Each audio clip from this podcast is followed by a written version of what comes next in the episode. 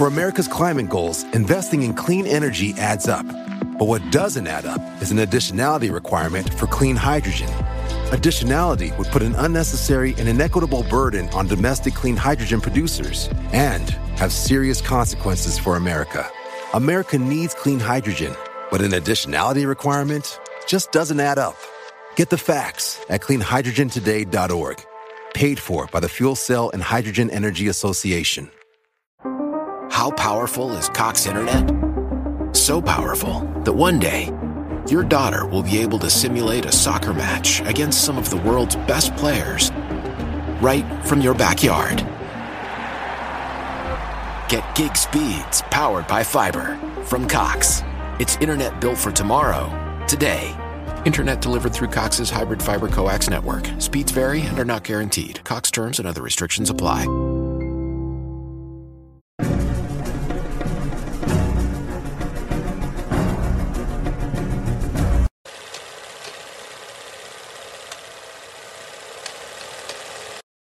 Hola, ¿qué tal amigos? Sean bienvenidos a un capítulo más de Podcast Extra Anormal.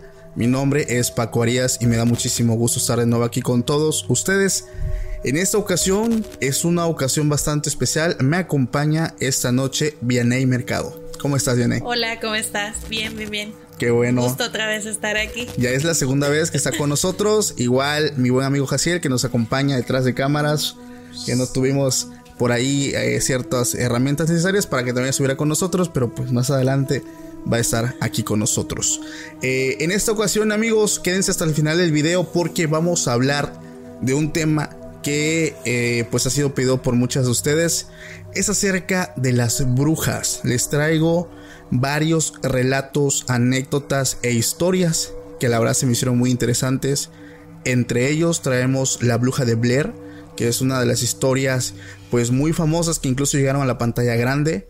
Traemos también relatos aquí propios de México que cuando los escuché la verdad están muy fuertes como las brujas de Chalma y traemos por ahí también eh, hablar perdón, de una no tanto bruja es chamana, ¿no? Eh, esta María Sabina que es de aquí, eh, pues de mi mismo estado. La verdad es conocida esa mujer por que ella descubrió una forma de entrar en el mundo espiritual con el tema de los hongos. Esta mujer, a pesar de ser una mujer muy humilde, fue visitada por varias celebridades como Carla Morrison, John Lennon. Entonces quédense hasta el final para que escuchen un poco de esto. Y bueno, bien, ¿cómo estás? Bien, bien, bien, bien. Oye, estamos Pensando empezando. en todas las brujas que hay y, y de lo que hacen. Estamos empezando y algo está, algo está chistoso porque encendimos el micrófono y este y que fueron como tres golpes en la pared. Sí, golpearon allá. Entonces golpearon cerca de donde está mi ventana, que ya los que saben qué onda con mi ventana, si no lo han visto, está en mi historia destacada en Instagram, si te gustaría ver. Está medio extraño, pero digo, la verdad, ya yo aprendí a, a sobrellevar todas estas cosas. Vaya a mí ya no me, no me asusta. No le espantan. no me espantan, pero no sé si aquí a mi invitada le... No, no, no. Hola, alma perdida. Bueno, a lo mejor no es un alma, a lo mejor es, no sé, algo peor. Ah, vida. Esperemos que sea un alma, que sea un alma.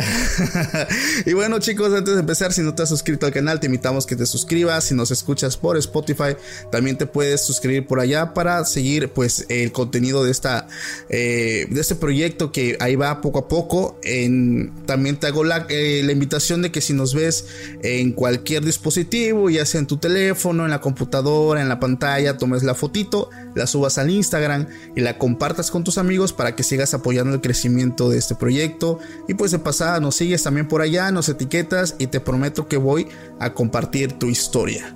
Y bueno, antes de empezar, la verdad, los que no han visto el primer video donde estuvo Vianey con nosotros, se lo recomendamos bastante porque eh, está muy fuerte. Son cosas que no son historia, son anécdotas reales, eh, hablando en temas de posesiones, de brujería. Entonces son, son cosas muy fuertes, la verdad. Incluso ella está haciendo un gran esfuerzo al estar con nosotros aquí en este momento porque pues, porque, a ver, platícanos un poquito de eso. Realmente, eh, como lo platiqué en el video pasado, vengo de una familia que bien o mal, no sé si sea un don o algo malo, pero toda nuestra familia nos han pasado cosas paranormales. Entonces, el empezar otra vez a venir a contar todas las anécdotas que, que, me han pasado es como volver a abrir a ese, ese libro que yo ya había cerrado, porque en verdad eran cosas muy fuertes que llegó un punto en el que dije, no, ya no quiero creer y me cerré, me cerré y venir aquí otra vez a exponerlas es como de darle pie otra vez a abrirlo, ¿no? ¿Y, no te ha pasado que cuando lo platicas el efecto de las personas que, que visitan como un psicólogo, cuando dices y externas todo eso, ¿no te pasa como que te sientes un poco más liberada? Mm, pues liberada no. ¿Qué fue? Están tocando. Eh, no, es cemento. Chale. Una disculpa, una disculpa. Lo que pasa es que desde que empezamos, empezamos a escuchar ruidos. Sí, son golpes, ¿no? No manches. ya nos quieren espantar. Quién sabe, pero bueno, vamos a, ignorar un poco esto. Eh, vamos a concentrarnos. Si, la, si vamos a concentrarnos, si la gente está experimentando también algo de actividad en sus casas, abran las ventanas, ventilen un poco, no pasa nada. Nosotros continuamos. ¿Decías, Vianey? Pues sí, entonces, sí es como de saber que no estoy loca, ¿no? De compartir con otra gente igual las experiencias que han tenido, porque creo que no soy la única. Muchos vemos cosas y es como decirnos si existe y, y pues qué hacemos. O sea, ¿qué hacemos con todo, con este don o ayudar? O sea, realmente eh, cuando ve, en mi caso veía personas y esos o sea, digo, no, yo no soy como la persona que te puede ayudar, pero sí hay gente que ve y ayuda a, esas personas. Entonces sí es algo medio. Medio fuerte. Medio fuerte. Ahorita que estamos nosotros tocando el tema de las brujas, hay un relato que escuché en internet que es acerca de las brujas de Chalma. No sé si tú habías escuchado algo de esto. Tú sí lo escuchaste, ¿verdad, Jaciel? Ese relato está, está bastante fuerte porque supuestamente este relato no es como tal un relato, es como si fuera eh, una historia, una anécdota contada por una familia del Estado de México que ellos vivían en Coajimalpan, Ciudad de México. Voy a iniciar con esta historia y vamos a ver qué es lo que tú opinas. Esta historia pasa, si no mal recuerdo, entre el 2016 y el 2019 una familia que se encontraba en Coajimalpan deciden viajar a Chalma, donde hay una iglesia que es conocida como el Santuario del Señor de Chalma, que es uno de los santuarios supuestamente pues más santos, más sagrados de aquí de, México. Entonces se estaba celebrando como que un aniversario.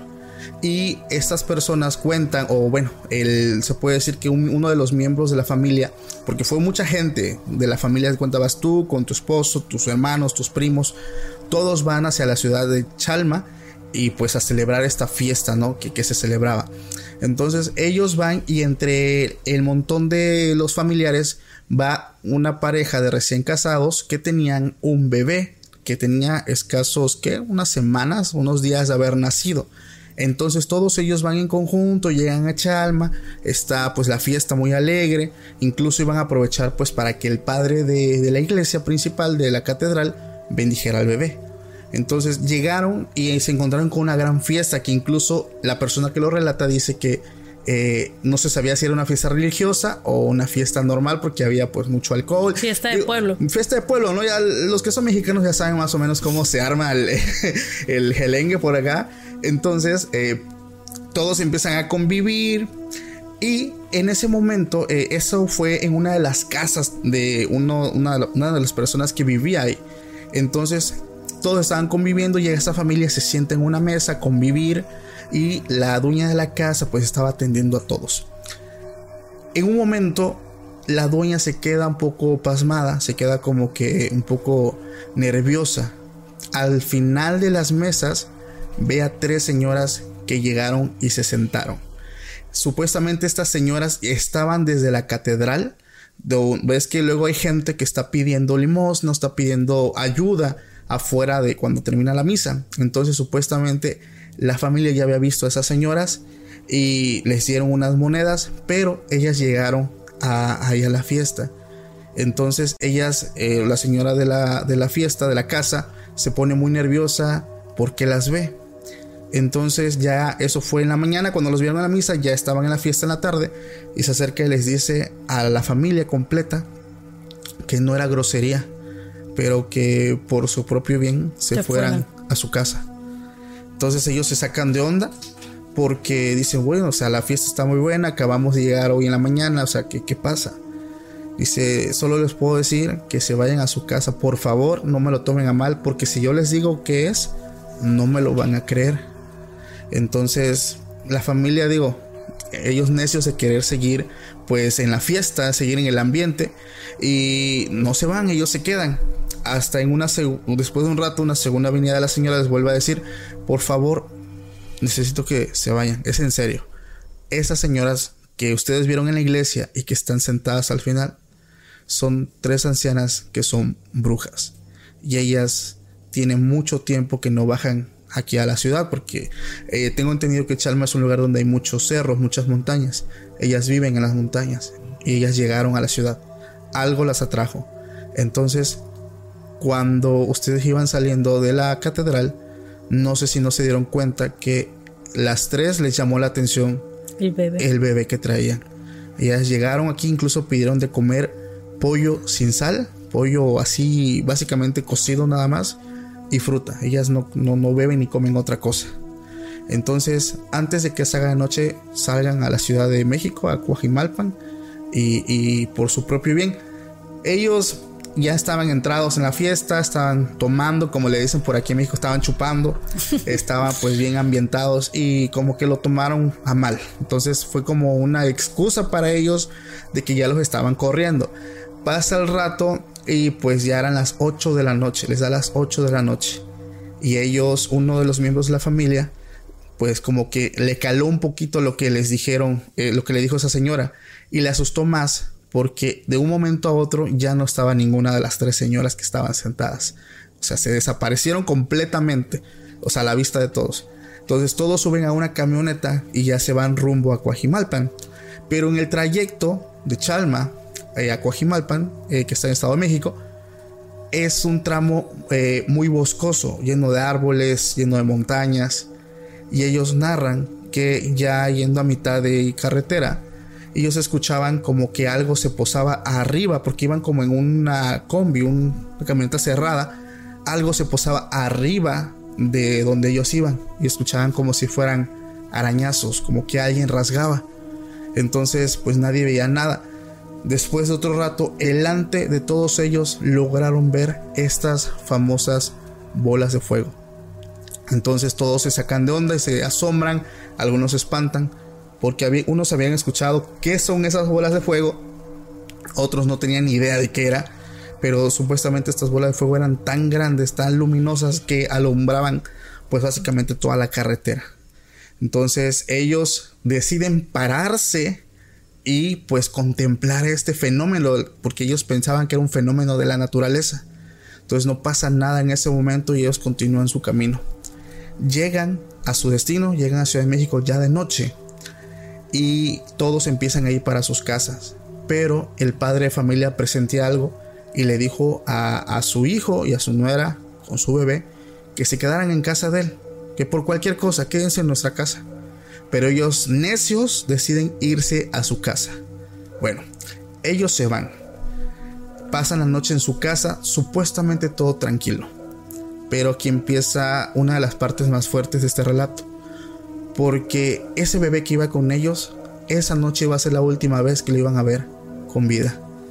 Eh, pasa la noche, el papá, el, padre de familias, era un domingo, se levanta a las 6 de la mañana porque él era una persona que jugaba fútbol. Entonces él tenía que viajar e irse a, su partido. Entonces él, su bebé estaba en su cuna, supuestamente el bebé tenía que estar en la cuna, su esposa dormida, y él se va, sin hacer ruido, sin nada, o sea, él se va. A las horas despierta a su esposa y lo primero que busca es a su bebé, pero no lo encuentra. Entonces, lo más lógico al no encontrar al bebé y a su esposo dijo, este de alguna forma pues se llevó al bebé. Pero oye, qué poca, ¿cómo se va a llevar un bebé recién nacido de días a un partido de fútbol sin su mamá? Entonces ella desesperada empieza a marcarle, a marcarle, pero pues él estando en el partido jugando, nunca le contestó. sino que este señor, cuando termina todo esto, ve las llamadas, él intuye que algo no está bien y llega a su casa. Cuando él llega, su esposa desesperada pensaba ver que él traía al bebé para darse cuenta que él venía totalmente solo. Le cuenta lo que está pasando y empiezan a buscar por fuera porque ellos vivían en una casa muy grande. Entonces los vecinos le empezaron a decir que si ellos de noche no escucharon que los perros tenían un ladrar muy muy este Fuerte. muy fuerte, o sea, los animales estaban muy alborotados, había ruidos extraños en el techo de la casa, pero ellos por una extraña razón cayeron en un sueño profundo donde ninguno de los dos despertó. Entonces ellos empiezan a buscar eh, con los vecinos afuera, pero no buscaban por su casa era de tres plantas. Ellos tenían un baño hasta la tercera planta y ellos suben desesperados. Sube su mamá a buscar en todas partes. De hecho, era algo ilógico porque, o sea, como un bebé recién nacido, pues se iba a poder mover, ¿no? Cuando sabemos que un bebé recién nacido, pues no puede ni siquiera sostenerse en, no sé, en su cabecita o tener la, la cabecita levantada. O sea, es algo ilógico cuando, de- cuando de un momento a otro la mamá pega un grito, un llanto muy fuerte, muy desesperado. Habían encontrado al bebé, pero estaba muerto. Lo encontraron a For America's climate goals, investing in clean energy adds up. But what doesn't add up is an additionality requirement for clean hydrogen. Additionality would put an unnecessary and inequitable burden on domestic clean hydrogen producers and have serious consequences for America. America needs clean hydrogen, but an additionality requirement just doesn't add up. Get the facts at cleanhydrogentoday.org. Paid for by the Fuel Cell and Hydrogen Energy Association. atrás de la taza del baño de tercer piso, pálido, lleno de mordidas. Le habían mordido los deditos del pie, los deditos de la mano, el cuello, el pecho, las piernas. Estaba totalmente mor- mordido. Entonces, esto se vuelve pues una tragedia, algo muy fuerte. Eh, todos se empiezan a movilizar, la familia se empieza a comunicar, trasladan al niño a un hospital, pues el niño ya estaba, ya, Ya había estaba perdido la, ya estaba muerto. Entonces simplemente fue como que hacer como que un análisis, una autopsia, eh, un estudio para saber qué es lo que había sucedido. Eh, el estudio arrojó que el niño, ¿cómo se le llama? La sangre, hemoglobina. Los niveles de hemoglobina estaban totalmente por el piso. O sea, no había rastro de sangre en el niño. Es como si le hubieran drenado toda, toda la sangre. En ese momento, pues en la acta de función lo único que se les ocurre poner es muerte de cuna. Entonces, en un día estaban festejando una fiesta, al otro día estaban preparándose para un velorio. Ellos recuerdan que esa señora les dijo, váyanse antes de que se anochezca, porque estas mujeres no son buenas. Y recuerdan que ellos buscaban la bendición para su hijo, pero como les entraron en la, La fiesta, fiesta lo olvidaron. lo olvidaron completamente. Todos se reúnen para darle santa sepultura al bebé. Están todos reunidos. Y la mamá desgarrada le toca cambiarle la ropita al niño. En ese momento al niño le faltaba su ropita para pues hacer lo que es la santa sepultura. Y mandan a, a la mamá a traer más ropa. Ella sube a la casa. Pero algo raro estaba pasando. Cuando pasó al cuarto, que estaba cerca del baño donde encontraron al bebé, había un closet cerrado donde se escuchaban golpes, golpes y golpes y golpes y la voz de una mujer pidiendo ayuda. En ese momento ella sin pensarlo dos veces le marca a su esposo, llega a su suegro que es un señor grande, muy robusto, llegan todos y les dice que adentro del cuarto, dentro del closet, había una de las mujeres que había estado o estaba implicada en el homicidio de su bebé, Una bruja. una bruja. Entonces ellos, intu- ellos intuyen que a ella le agarró la mañana y buscó esconderse. Entonces supuestamente se queda encerrada. Llegan y al abrir ellos encuentran un gato, pero el gato hablaba como si fuera humano. O sea, mientras estaba cerrado, ellos escuchaban el sonido de que hablaba como si fuera una persona. Y al abrirla, sale un gato. En ese momento estaban todos los hermanos, todos estaban armados, pero el gato era muy ágil, era muy fuerte, era muy rápido, pero lograron, lograron cazar a ese gato. Ellos sabían que se trataba de uno de los responsables de la muerte de su bebé y deciden matar de una forma que no lo puedo describir por temas de, de políticas de YouTube, pero deciden llevar esos restos de ese animal a Chalma, al bosque, porque ellos no se querían quedar nada más con, con ella, ellos querían buscar a las otras dos. Entonces llevaron y dejaron sus restos del gato tirados en, un lugar de Chalma y regresan a los pocos días porque una señora les estaba diciendo que estaban en un velorio, que una señora había fallecido, le habían encontrado de una forma muy macabra. Sus restos estaban como si hubieran sido pasado por una carnicería. Entonces les dice, llegan ellos y, le empiezan a decir, no, pues estamos hablando a tal señora que vive allá en rumbo a la montaña, que no sé qué. En ese momento ellos buscan que les digan dónde vivían para ir a dar con las otras dos hermanas, pero pues era demasiado tarde. En ese momento que ellos llegan a la casa donde las tres vivían, ya nadie estaba. Las dos ancianas que restaban ya se habían ido de ese lugar, habían abandonado eh, pues el pueblo.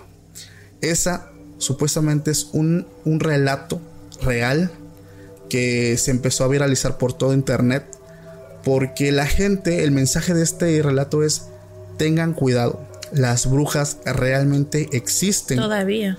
Y no son como tal vez muchos piensan que son sino son seres, las que, o sea, las que realmente están muy metidas en este tema, que son las mujeres que, básicamente venden el alma a, Lucifer, al diablo, de alguna forma buscan pues esa sangre pura, esa, esa eh, no sé, esa inocencia, esa pureza en, en los infantes. Entonces es uno de los relatos que yo la verdad cuando lo escuché se me hizo muy aterrador, está fuertísimo, pues porque yo esperaba por lo menos un final feliz, ¿no? Porque, o sea, ver cómo termina un bebé recién nacido es algo fuertísimo. Y de esto vamos a hablar un poquito más adelante porque tiene algo que ver con lo que es la bruja de Blair. Pero, ¿qué te pareció ese, esa historia? Pues realmente algo espeluznante para el tiempo que, en el que fue, porque eso lo podrías creer de hace años, pero me estás diciendo que fue, no tiene... 2019 aproximadamente me parece. Hola, yo pensaba que las brujas nada más eran las que hacían brujerías y echaban cartas. Es que. O sea, realmente esas son. Brujas, brujas. O sea, como. O sea, yo creo que hay niveles, ¿no? O, o están las que se dedican a la brujería, pero entonces no son brujas. o sea. Son como. ¿Cómo le puedes llamar? Mm, o brujas de menor rango. Quizás. ¿Eh? Y es que, ajá, como tú lo dices, hay incluso gente que dice que están las que son de magia negra y magia, magia blanca. Ajá, magia blanca. Pero, sigo, si me lo preguntas a mí, yo creo que es lo mismo, a final de cuentas. Porque si vas con una bruja de magia blanca, pero le pides un trabajo para dañar a alguien, pues ellos de alguna forma viven también. Se supone que no lo deben de hacer. Se supone. Se supone. ¿Y si lo hacen? Es que mira, se supone que las brujas trabajan con alguien. O sea, a lo que les platicaba en el video pasado, tienen que pedir permiso para trabajar esas fuerzas oscuras o fuerzas que no son de aquí. Entonces, a lo mejor las que son brujas, brujas se están haciendo directamente pacto con el diablo. Quiero, quiero imaginar que así funciona y que las que trabajan de espiritistas, de magia blanca, o sea, son con santos. Esas son las santeras, ¿no? Ajá, podría ser que ahí hay una diferencia de brujas. Es que este, este nivel de bruja, que es las brujas de Chalma, la bruja de Blair, son tal cual como las pintan en, en películas. O sea, mujeres que viven totalmente a las afueras de, la ciudad, a solas, comiendo, llevando una dieta muy extraña de, proteínas, eh, que viven básicamente para rendir su vida a, pues a su Dios, que en este caso pues es Lucifer. O sea, son, o sea, así es como yo las estoy imaginando si junto los relatos que he estado yo investigando porque digo, están también las brujas que tienen pues su casa, que son personas normales, que simplemente pues hacen como tú lo dices, trabajos de brujería, tanto negra como blanca, como que vas si quieres hacerle un amarre a tu marido, a no lo sé. Un amarre de hocico. no lo sé, pero yo creo que en ese punto pues hay rangos, quiero creer que hay rangos. Porque si nos vamos a, no te muy lejos, si nos vamos aquí a Catemaco, que es la ciudad de los brujos aquí en México, pues habla todavía que hay brujos que viven en, cerros, que viven en montañas, que hacen trabajos muy fuertes, trabajos increíbles. Y aquí también te quiero contar algo que tiene mucho que ver con una historia que yo conté hace mucho tiempo con mi mamá, que fue maestra.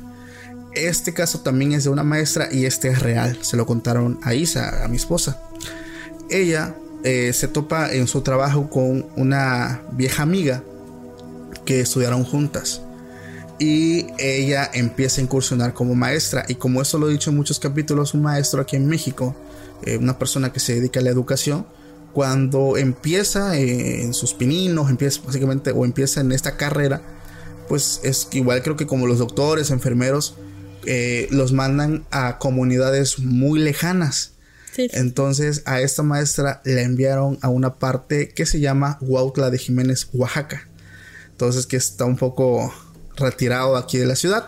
Eh, en esos años pues estaba un poquito más, eh, no sé, más rústico todo esto.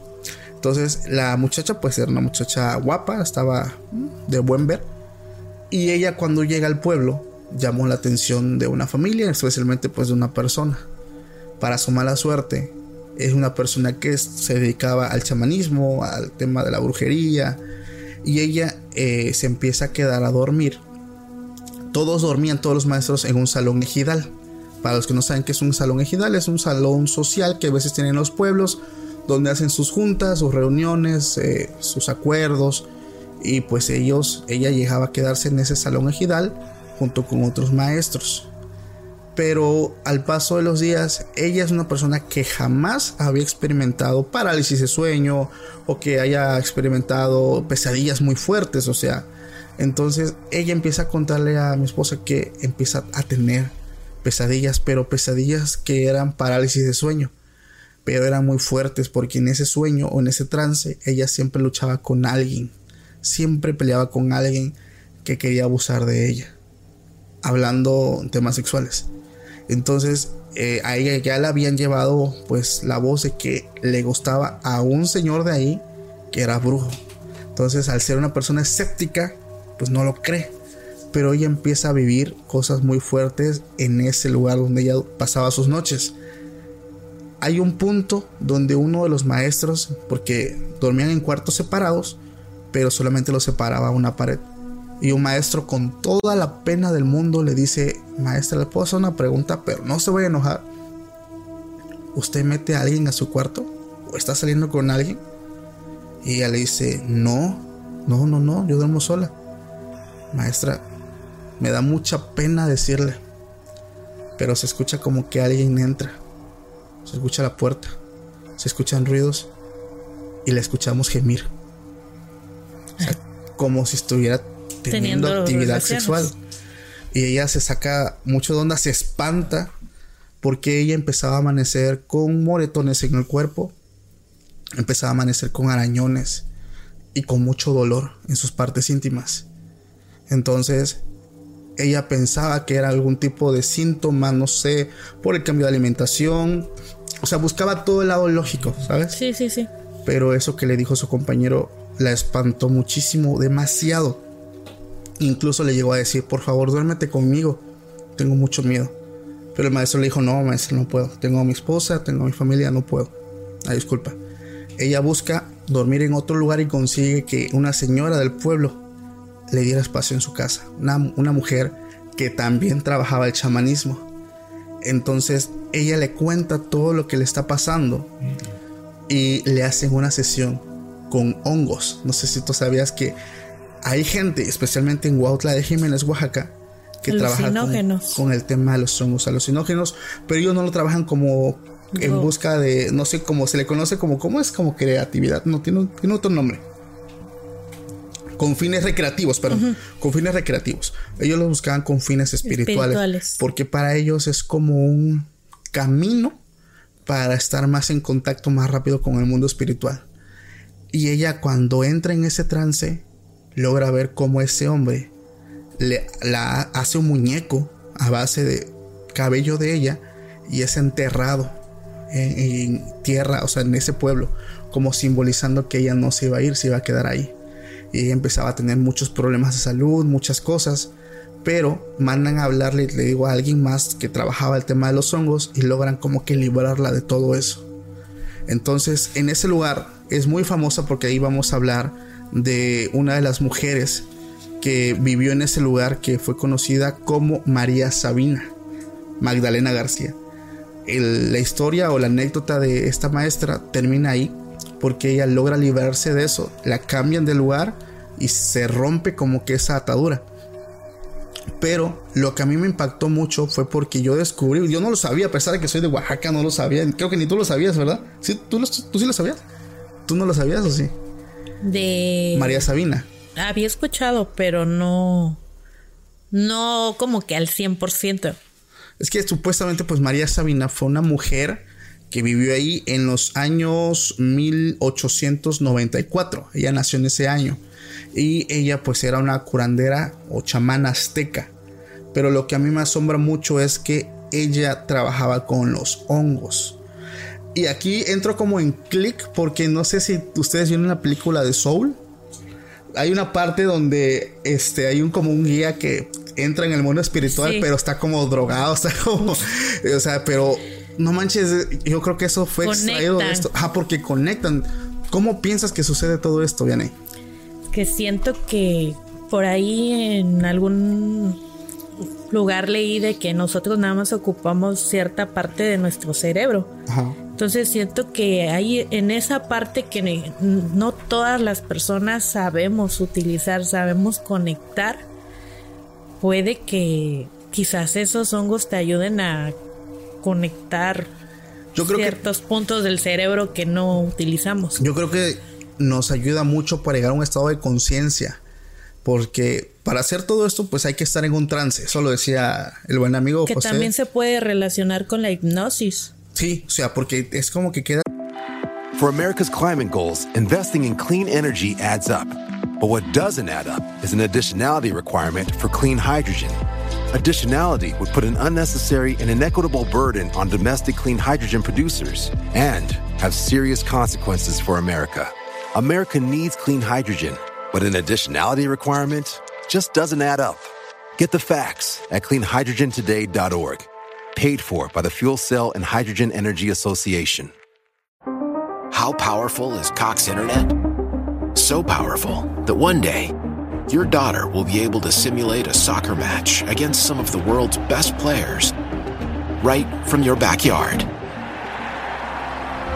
Get gig speeds powered by fiber from Cox. It's internet built for tomorrow, today.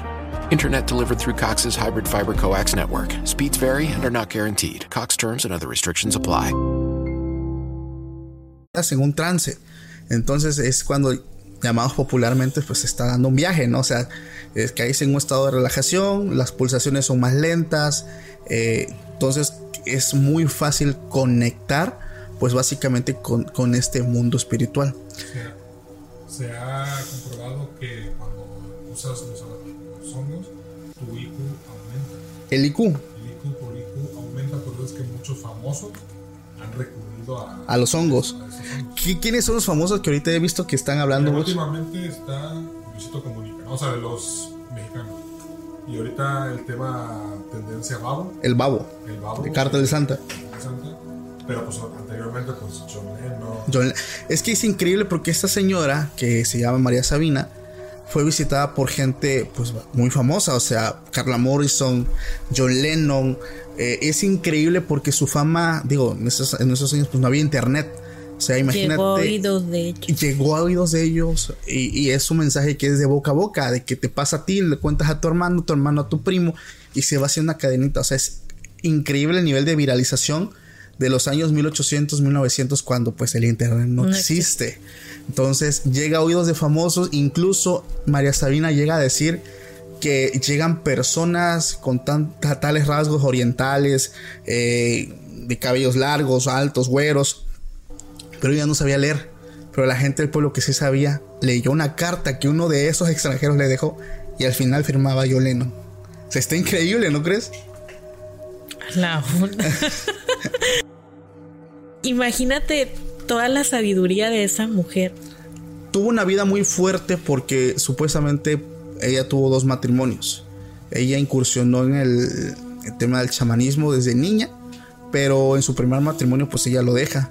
En el segundo se casa con una persona que era un brujo y como que vuelve otra vez a cultivar esas raíces que ya ella traía del chamanismo. Pero creo que le fue muy mal porque era una persona muy abusadora, muy que la maltrataba mucho. Digo, extrañamente muere, mm, ahí ya no investigué mucho, pero ella es conocida porque su poder como tal era demasiado grande. ¿Tú piensas que ese poder puede provenir de un lugar que no sea un lugar de luz? Hablando de otros, de otros temas. Igual y sí. Sí. Sí, porque digo, no dudo que los aztecas antes manejaban todo ese tipo de curaciones y eso, pero toda esa sabiduría se perdió con cuando llegaron los españoles. Es lo que me dio risa porque es un meme, ya también O sea, realmente nos robaron todo eso y era muy poquita gente que que quedó. Que conserva todas esas costumbres, tradiciones. Exactamente. Hay pueblos donde todavía se practica, pero no los conocemos. O sea, no son tan explotados como en este caso. La señora quizás inconscientemente, por recomendaciones de lo que hacía, se fue, pero pues quién sabe. Hay, hace unos, unas semanas, iba a decir unos meses, pero creo que son semanas, estuvo conmigo un buen amigo que se llama Jared. Le mando un fuerte saludo a Jared una persona que está en busca pues de la verdad, pero no, no una verdad absoluta, sino que le gusta, me recomendó varios libros, tanto el libro de Nock, el Kibalión, eh, pues vaya, que, que, te sacan como del esquema que ya nos han plasmado desde niños. Y él me decía algo que tiene que ver con todo esto. Él decía que las raíces, como tú lo decías, los, pequeños pueblos que aún conservan todo esto, eh, están perdiendo su lengua materna que mucha gente ya no está, las nuevas generaciones ya no quieren aprender la lengua materna, o sea, ellos quieren enfocarse pues, en temas de la cultura pop. Y dice que a él le preocupaba mucho, porque en esa lengua materna, en ese dialecto, eh, hay años de investigación, años de sabiduría, de poder, de, o sea, él, él me decía el hacer... De experiencia. El hacer un conjuro o un, sí, un conjuro hablado en lengua, en lenguas, tiene un poder increíble. Él me lo decía, que si lo haces hablando español. Entonces, cuando la gente niega eh, pues sus raíces y rechaza todo esto, se pierden años, años de investigación, de sabiduría, de poder. O sea, se rompe con muchas cosas. No es un dialecto que se pierde y ya. O sea, se corta gran parte de toda la historia que, formó la, actualidad. ¿No crees? ¿O tú por qué lo piensas? Sí, es que realmente es eso, por moda o porque nos queremos igualar a otros países. Pero no manches, México tiene una cultura enorme, su dialecto. Créeme que yo estaría encantada de, estuve un tiempo trabajando en Salina Cruz con personas que hablaban zapoteco y les preguntaba, y enséñame a hablarlo. O sea, me enseñaron algunas que otras groserías, ¿verdad? Que es lo primero que te enseñan. es lo primero que te enseñan. Pero es realmente, o sea, muy interesante y lo que hay detrás de esas personas grandes que a veces nos da flojera escucharlos, de decir, pero la enseñanza y la sabiduría y más personas que se dedican a todo eso, que han visto tantas cosas y que ya nosotros como jóvenes ya no permitimos que nos cuenten, o sea, ya es como de, ay, me interesan más otras cosas que escuchar lo que realmente... Te aburren, ¿no? Como normalmente Exactamente. Se, se conoce.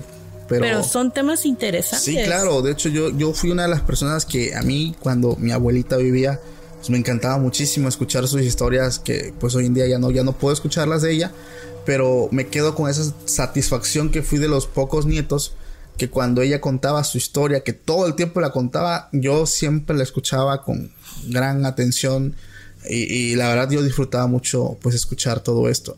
Pero volviendo al tema de las brujas Bené, estuve viendo que personas supuestamente que estudian pues estas artes místicas, ellos dicen que, que realmente sí pasa, que las brujas sí chupan tu sangre, que incluso decían que hay mujeres o niños que en ciertos lugares o en ciertos pueblos despiertan con el estómago que tienen como gotitas de sangre ahí alrededor del ombligo. Supuestamente se dice. Por eso el dicho de te chupó la bruja. Exactamente, que ellas chupan directamente del ombligo del niño, que ellos, ellas por ahí pueden extraer sangre. Entonces, mucha gente empezó como que a, a crear como que ciertos escudos y dormir con el vaso de agua, las tijeras en forma de cruz, o sea, el listón rojo, o sea, buscaban como esos esa protección. Protegerse. Ajá, sobre todo a sus niños, porque supuestamente hoy en día, aún estando hoy en día en pueblos muy aledaños, lugares muy pues fuera de todo, de toda civilización, aún siguen habiendo este tipo de, de, mujeres que, que, pues se dedican a hacer el mal, ¿no? A robar eh, pues a estos infantes. Que, que, la verdad a mí se me hace algo muy fuerte. Cuando involucran a los niños, a mí sinceramente me... Pero es que es la parte de inocencia, ¿no? Que son puros.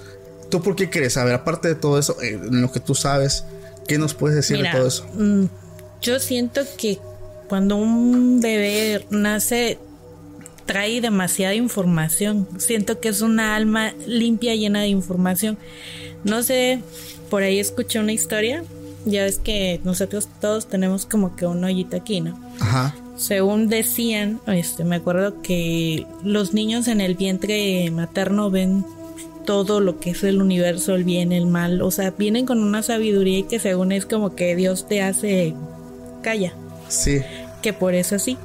Entonces siento que, que a lo mejor nacemos tan limpios como que para cargar toda una información y que ahí es donde las brujas o los demonios dicen, hey, ahí está algo que acaba de mandar de allá arriba limpio, tráetelo para acá o no sé, quiero pensar que... Y es que por lo que nosotros hemos visto en, la cultura pop, en las películas, en los relatos, sobre todo en el relato que acabé de contar de las brujas de Chalma, realmente hacen algo muy grotesco con esos pequeños cuerpos que son los bebés.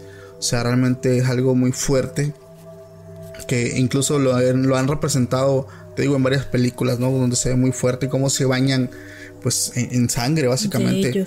Porque, o sea, digo, aquí me acuerdo de la condesa sangrienta que supuestamente fue una de las primeras brujas más poderosas, que ella juraba y decía que el hecho de bañarse así, pues le daba como que más poder, le daba fuerza, pero sobre todo la mantenía joven por más tiempo, o sea que la piel se rejuvenecía, que las arrugas, que todas estas imperfecciones, pues se iban como que regenerando a tal punto de no perder pues esa elasticidad, ¿no? Esa figura que ella quería mantener. Pero no creo que las brujas de Chalma lo buscaran para eso. Porque yo creo que ella involucraban pues esa sangre pura para algún tipo de trabajo. De trabajo, de conjuros, de brujería. O petición de... O peticiones. más allá, no sé. ¿Tú qué historia nos puedes contar que tenga que ver con esto? Porque tengo entendido que tenéis muy buenas. Pues es que como te decía, para ser bruja, ay, yo me siento como que si yo fuese una. no, pero realmente lo poco, mucho que, he visto por parte de mi familia y personas conocidas que se dedican a la brujería es que tarde o temprano ese poder que, que te dan para controlar o para trabajar se te va a cobrar. En mi caso, este, yo recuerdo que tengo una tía que se dedica a la brujería. Digo entre comillas porque no sé a, ciertas ciencias y si sea tal cual o no se muestre al completo, nada más como que nos engaña. Realmente no sé. Pero lo que sí sé es que cuando ella todavía estaba soltera y vivía en casa de mi abuela, este tenía como un santo, no sé, creo que se llamaba San Benito, que estaba en una como en un asiento, es como un santo como si fuese un padre con sombrerito. Y me acuerdo porque yo siempre lo veía ahí en su cuarto. De sotana negra. Exacto. Sí, es San Benito. Y le ponía un puro. Siempre le ponía un puro y, ella decía, mira cómo lo consume, está bien contento y se iba así como que si lo fumaran realmente. y no sé qué cosa le prometió mi tía o algo así, que en una vez eh, se incendió todo su cuarto y nadie se dio cuenta. O sea, hasta que tocaron a la puerta porque al otro eh, fue en la mañana no salía mi tía y era raro y como que mi abuela fue a ver mi tía tirada al lado de su cama desmayada y todo su altar negro o sea, todo quemado. Todo se quemó. Pero la casa, el cuarto no se quemó. No, no, porque era como, son de esas casas de concreto que es losa, todo, y Ah, no tenía como que nada que se le incendiara, o sea, que agarrara fuego, pero sí, o sea, toda la pared, todo el techo negro, negro, y mi tía desmayada. Ella No. no se quemó. No, nunca supimos por qué. O sea, por qué se ocasionó el incendio, por qué mi tía no se dio cuenta y por qué, o sea, estaba desmayada. Sino que después del tiempo decía mi tía que fue porque le dio miedo ese santo. Mi tía le agarró un miedo, dijo es que no cumplí lo que La le promesa. prometí y vino a cobrarlo. Era lo que nos decía y así como, o sea, nosotros así como es en serio, ¿qué le prometiste? Nunca nos dijo qué, pero que ella no cumplió con lo que él le había pedido. ¿Qué intuyes que le pudo haber prometido? Ay, no sé. no sé, pero me imagino algo que ella no se atrevió a hacer. ¿Crees que tenga algo que ver con entregar a alguien? Posiblemente porque es lo que... Ay, me está dando como escalofrío. Es lo que te piden para ese tipo de cosas, es entregar a algún familiar o alguien que amas. Eso me recordó así rapidísimo a una historia de una persona que, que también vivió aquí en esta ciudad. Eh, yo la supe porque dentro de mi familia pues hay gente que estuvo en política. Entonces se codeaba con, con altas, altos funcionarios aquí públicos. Y esta eh, persona le cuenta a un tío mío que ya ha platicado su historia antes en, en otros capítulos, que también decidió hacer un pacto yendo a la ciudad de Catemaco, Veracruz, que ya lo he dicho antes, es la ciudad de los brujos. Y pues él buscaba igual poder, más poder, ganar, llegar a una presidencia. Y a él también le dijeron que tenía que entregar a alguien. Él vivía en casa de su suegra. Y él dijo, Mi suegra. mi suegra. Entonces, supuestamente, la persona que era el medium, por así decirlo, entre, pues en este caso, Lucifer y él, le dijo, cuando llegues a tu casa, la primera persona que abraces será la persona que tú entregues. Entonces él ya estaba planeando todo. Que él llegaba, su suegra estaba en la sala, le iba a decir ya llegué y le iba a abrazar. Él llega a su casa y al abrir la puerta, sin darse cuenta y sin esperarlo, corre su hija y le dice, papá. Y de un salto ya la tenía abrazando Abrazada. del cuerpo. En ese momento él recordó todo eso y empuja a su hija, pero pues ya hecho estaba. Suena a locos, pero no pasó ni siquiera dos días. Al día siguiente en la mañana, su hija en la escuela cayó de un segundo piso. Entonces, o sea, él se quedó con eso y él buscaba, como quiera, buscar a, a otra vez a esa persona y, y- y deshacer todo eso. Ya no pudo. Ya no pudo, no hubo tiempo. O sea, eso fue en la mañana. Él llegó hasta la noche a su casa, eso fue en cuanto llega al colegio. Pues no sé si habías escuchado. Bueno, eso es un relato de cuando estaba yo más chica. A mí me gustaba mucho Gloria Trevi. Ok, Y decían que ella había llegado a Catemaco a hacer un pacto. Y que por eso su hijo, el primero, murió. Y que sus discos, su- bueno, antes era el cassette de su música. Lo ponías al revés y se escuchaban como palabras medias extrañas. mensajes subliminales, ¿no? Ajá, entonces decían que ella había hecho pacto, por eso su éxito y por eso todo eso. De hecho, esa, esa leyenda urbana circula en muchos eh, artistas internacionales.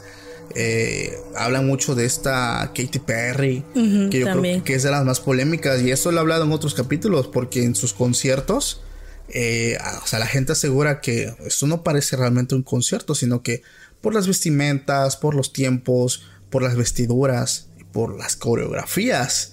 Eso parecen danzas, parecen como que rituales, porque involucra, involucra mucho el fuego, involucra mucho, eh, hay incluso un video donde se ve como una cabra atrás. Con Sí, cuernos. o sea, sí, o sea, está, está- la verdad está muy macabro, está, está Sí, feo. sí, sí, sí. Y yo concuerdo, o sea, eso no se ve como si fuera un concierto convencional.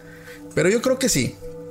Yo, yo creo realmente que, que esta gente que busca, pues, trascender en ese tipo de, de- de fama y dinero, yo creo que hay gente que está dispuesta a entregar todo. Y, no le importa las consecuencias al final de cuentas, pero yo considero que sí. ¿Tú? Sí, yo siento que sí hay gente que, que lo entregaría todo por fama, por dinero, por poder. Yo creo que sí, pero decían también por ahí leí, este, escuché que en Catemaco sí llegaba eh, el mismísimo Satanás, pero que no era como lo imaginábamos. O sea, que no era el típico, la típica cabra con cuernos y así. Que era un hombre muy guapo, cuero de ojos azules. Por ahí no recuerdo a quién se lo escuché decir. Y que él era el que iba, o sea, que te recibía para ver que- qué es lo que querías. Ahí, fíjate, Ay, no. es, es que se conoce que, que él, digo, al ser un ángel, porque al final de cuentas él fue un ángel, si nos basamos en, en las escrituras bíblicas, pues él era un ángel muy hermoso, él era el más bello de todos, la estrella de la mañana, a final de cuentas. Entonces, eh, pues ellos tienen el poder, a final de cuentas, de cambiar su forma física. Ellos pueden ser, se te puede presentar, vaya, como el típico diablo con cuernos y cola, así como una persona, como muchos aseguran que se ha presentado como si fuera un hombre ya grande, de traje muy elegante, muy bien parecido, que supuestamente es como muchas personas aseguran que se ha presentado a sus vidas cuando ellos deciden hacer algún tipo de pacto. Pero hablando otra vez con el tema de las brujas, aquí vamos a llegar al tema de la bruja de Blair. Ese caso de las brujas, de esta bruja es, muy famoso. ¿Viste la película? No. ¿No la? Soy ¿Tú sí bien la viste, miedosa. Soy bien miedosa. Está, está interesante. Me- yo este, vi esa y también la de la, la bruja. La bruja sí la vi. Esa yo le he recomendado un montón de veces. Sí, esa fue así. Es que es un pinche. O sea, estás en constante suspenso. Yo, ¿sabes la parte donde más me dio miedo? Cuando dejan a los niños afuera. No sé si recuerdas que los dejan afuera. Ahí, ahí durmiendo con las cabras. Sí, sí, sí. Porque su papá se enoja y los saca de la casa. Y ya era de madrugada. Y ven a esta anciana desnuda ahí con ellos. Ah, la vida, esa, Ay, esa no. parte.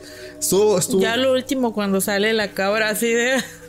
Te lo juro que en esa parte, cuando empieza que la empieza a interrogar la niña, si es cierto que tú eres el diablo, habla y no sé qué cosa. Te lo juro, yo pensé que iba a terminar la película.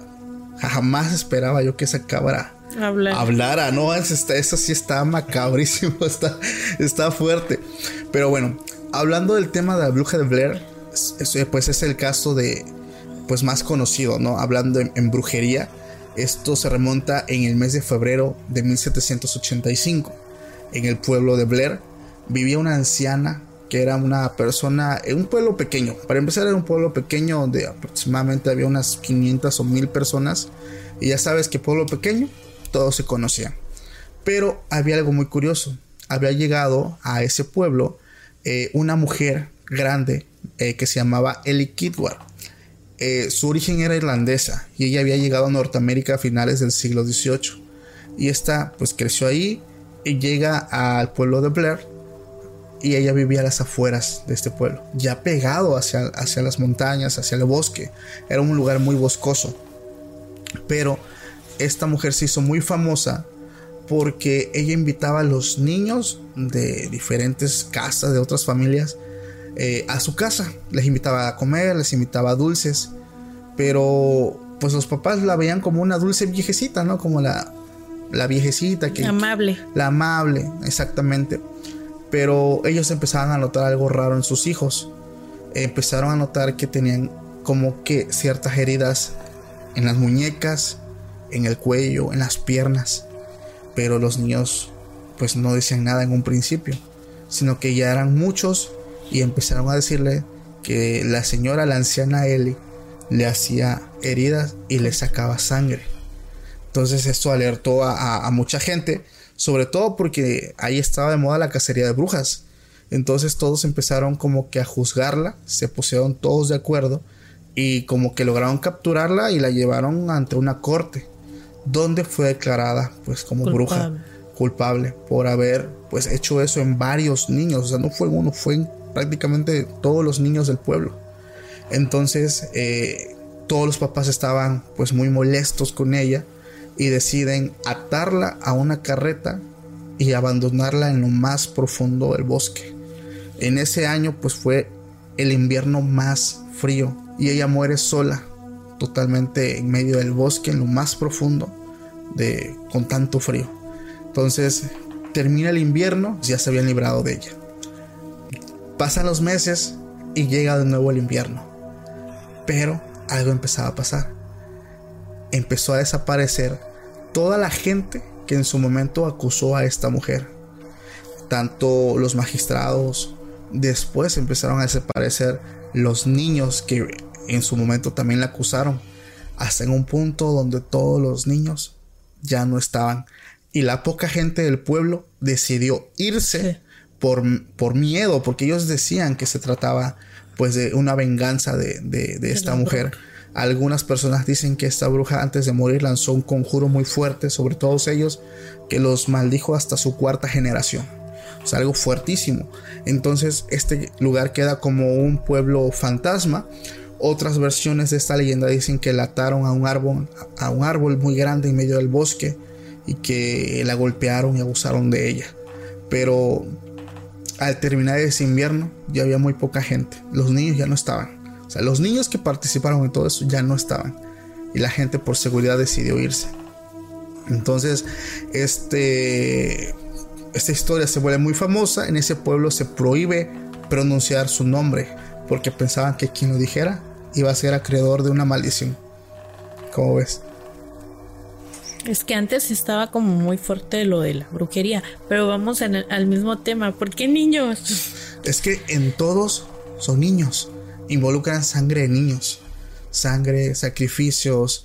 Y todo apunta pues a, a- a magia negra. O sea, a, a conjuros. Sea, que lo ocupan para trabajos. O sea, es algo fuertísimo porque te digo, aquí hay zonas de Oaxaca y de México que aún son eh, lugares muy a- aislados, muy retirados de la civilización, donde la gente todavía tiene estos cuidados de tener las tijeras en forma de cruz, que el listón rojo, que el agua bendita, porque ellos aseguran que si no haces eso, o sea, llegan las brujas, Brujas. las bolas de fuego. Y es donde la gente amanece con los chupetones, las- los moretones, pues, para que entiendan, eh, sangre en el ombligo, o sea, que es señal de que ahí alguien estuvo haciendo algo. Pero es algo muy fuerte, no manches. Alas, sí. No, y lo peor es que todavía las hay. Eh, sí, porque el, tío, el relato de las brujas de Chalma es algo que pasó en el 2019. A lo mejor muchos ya lo hayan escuchado porque hay otros canales que también lo han mencionado, pero a mí también me lo hicieron llegar de otro canal, no recuerdo el nombre, pero la verdad es que está, está, está fuertísimo, sinceramente. ¿Algún relato viene con el que quieras terminar esta noche que nos quieras contar? Pues relato tal cual no, pero cuiden a sus niños. es que en verdad no sé si todavía existan brujas por aquí cerca, o sea, brujas tal cual así. Como las que hemos platicado. Porque alguna vez creo que si alcanzamos, bueno, me tocó ver bolas rojas, no recuerdo muy bien, o sea, es que no las asocié con eso, sino ahorita que me estás mencionando, o sea, aquí sí, sí se han visto. Sí, claro, mucha gente de aquí las has llegado a ver. Sí, Incluso no te vayas muy lejos, vete a una hora de aquí. Valle Nacional. O sea, Sí. pueblos que están a una hora, una hora y media, incluso de aquí donde estamos nosotros. Sí, sí, sí. ¿Cómo fue lo que tú viste? Eh, creo, no lo recuerdo muy bien. Pero ya ves que en casa donde está mi mamá, pues, volvemos a lo mismo. Es a un lado tiene el campo deportivo, un potrero, atrás la escuela está solita. Entonces ahí las estrellas se ven mejor. O sea, sea, aquí en la ciudad por tantas luces no se aprecia el cielo. Sí. Pero ahí donde está ella, como está muy solita, hasta pareciera casa de bruja. este se ve el cielo. Entonces, ahí mi mamá tiene el baño afuera. O sea, en el patio. Entonces, para ir al baño tienes que salir de la casa. Y yo soy de las que salen en la madrugada al baño. Ah, donde también él nos contaba lo que pasaba. Ajá, lo que veía. Y sí, pero yo lo asociaba a que eran pues estrellas, un avión, o, o sea, te imaginas tantas cosas, pero no te pones a pensar hasta ahorita que lo estás mencionando de, que sí es cierto, se han visto aquí. Sí, mucha gente las ha visto. Mi mamá las llegó a ver también cuando ejercía su profesión de maestra, que también le tocó que la refundieran en un pueblo. Ya esta historia la conté anteriormente. Y también le pasó lo mismo que el relato que yo conté hace rato, de que, o sea, la gente del pueblo pues ve a una mujer que acaba de llegar, joven, pues la ven guapa, y luego, luego, o sea, buscan como que, no sé, o sea, algo ahí, pero pues lo buscan ya haciendo algún tipo de trabajo. A mi mamá le tocó despertar con moretones en los brazos, en las piernas, sentía igual como que alguien se le subía encima. ¿Y crees que a lo que decías me quedó la duda? de que espiritualmente puedan abusar de una persona? He visto casos y he escuchado y he leído de que sí ha pasado. No todavía es muy lejos, el tema de los incubos y sucubos, que son pues estos espíritus sexuales que, ah, que, que, a final de cuentas tienen relaciones con, con hombres y mujeres. Pero esto es diferente, porque estos son como que demonios como tal, o sea, con sus nombres pero aquí hablamos de personas que, hacen, como que eh, el desdoblamiento, o sea, que salen al mundo espiritual, llegan a verte y pueden pues hacer esto, o sea, por lo que veo se puede hacer. Digo, no lo estoy afirmando ni lo estoy asegurando, pero yo creo que esto sí es posible, porque hay otras, eh, otros relatos igual de mujeres que tienen este tipo de sueños, que piensan que fue un sueño, pero, pero no, o sea, realmente sí pasó. Y este relato está fuertísimo porque ella no solamente ella lo vivía y pensaba que era un sueño, sino que la gente que la estaba escuchaba. la escuchaba. Entonces eso estuvo, estuvo bastante más macabro, ¿no crees? Sí, sí, sí, horrible. Ay, no. Pero bueno, la verdad, el tema de las brujas es uno de mis temas favoritos. Uno de los temas también que, que me, me asombra demasiado porque es adentrarnos a hablar pues de estas mujeres, ¿no? Que y de tratar de entender por qué. ¿Por qué? Exactamente. Yo creo que ellas deciden entregar su vida, o sea, consagrar su vida a, esta, su deidad, que es Satanás, entregarla, darle sus sacrificios, como yo creo que a lo mejor hay gente que lo hace a la viceversa, ¿no? Que gente que es muy religiosa con el tema de Dios y se adentran tanto y viven nada más su vida sirviendo. Pero yo creo que aquí es al revés, ¿no crees? Sí. Pues sí, es que para todo hay en este mundo. Para todo, entonces cada mente, cada cabeza, perdón, es un mundo diferente. Pero bueno, viene ¿cómo te pueden encontrar en sus redes sociales? Como Viene Mercado. Platícanos un poquito de ti, tu negocio. Ah, pues los invito a seguirnos en, en TikTok, en Facebook, en Instagram como Conquistados con Kiss, eh, beso en inglés y dos al final ahí para que vean todos nuestros trabajos, sus manualidades y sobre todo para ahorita el 14 de febrero. Que ya viene el 14 de febrero, muy recomendados. Si tú eres aquí de, las, de los alrededores, aquí de la ciudad de Tuxtepec, Oaxaca, Veracruz, y quieres dar un bonito detalle, la verdad, ella y mi buen amigo Jaciel, que es su esposo, pues son personas muy dedicadas a este tema, pues de dar un buen regalo, un, obsequio muy bonito a esa persona especial, que no precisamente pues tiene que ser tu pareja, puede ser tu mamá, tu abuelita, tu tía, tu hermano, quien tú gustes, darle un bonito eh, pues obsequio, un detalle, ellos son los indicados. Esperamos el video haya sido de tu agrado, si te gustó no olvides dejar tu like, suscribirte en el canal, seguirnos en Spotify y sobre todo etiquetarnos en Instagram para estar pues compartiendo también en nuestras historias. Mi nombre es Paco te mando un fuerte abrazo y nos vemos en la próxima. Bye.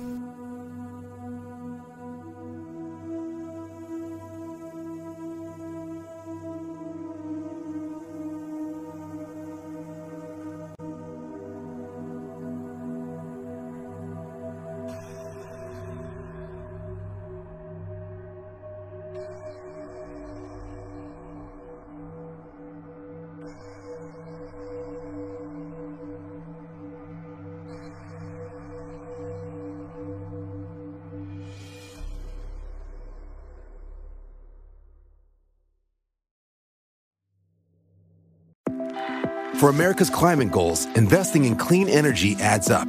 But what doesn't add up is an additionality requirement for clean hydrogen. Additionality would put an unnecessary and inequitable burden on domestic clean hydrogen producers and have serious consequences for America. America needs clean hydrogen, but an additionality requirement? just doesn't add up. Get the facts at cleanhydrogentoday.org. Paid for by the Fuel Cell and Hydrogen Energy Association. Why? Why? If you Why? have T-Mobile 5G home internet, you might be hearing this Why? a lot. Why? Every time your internet slows down during the busiest hours. Why? Why? Because your network gives priority to cell phone users. Why? Good question. Why not switch to Cox Internet with two times faster download speeds than T-Mobile 5G home internet during peak hours? Okay. Stop the whys and visit cox.com slash 5G home for details. T-Mobile prioritizes certain T-Mobile phone users over home internet users during times of congestion.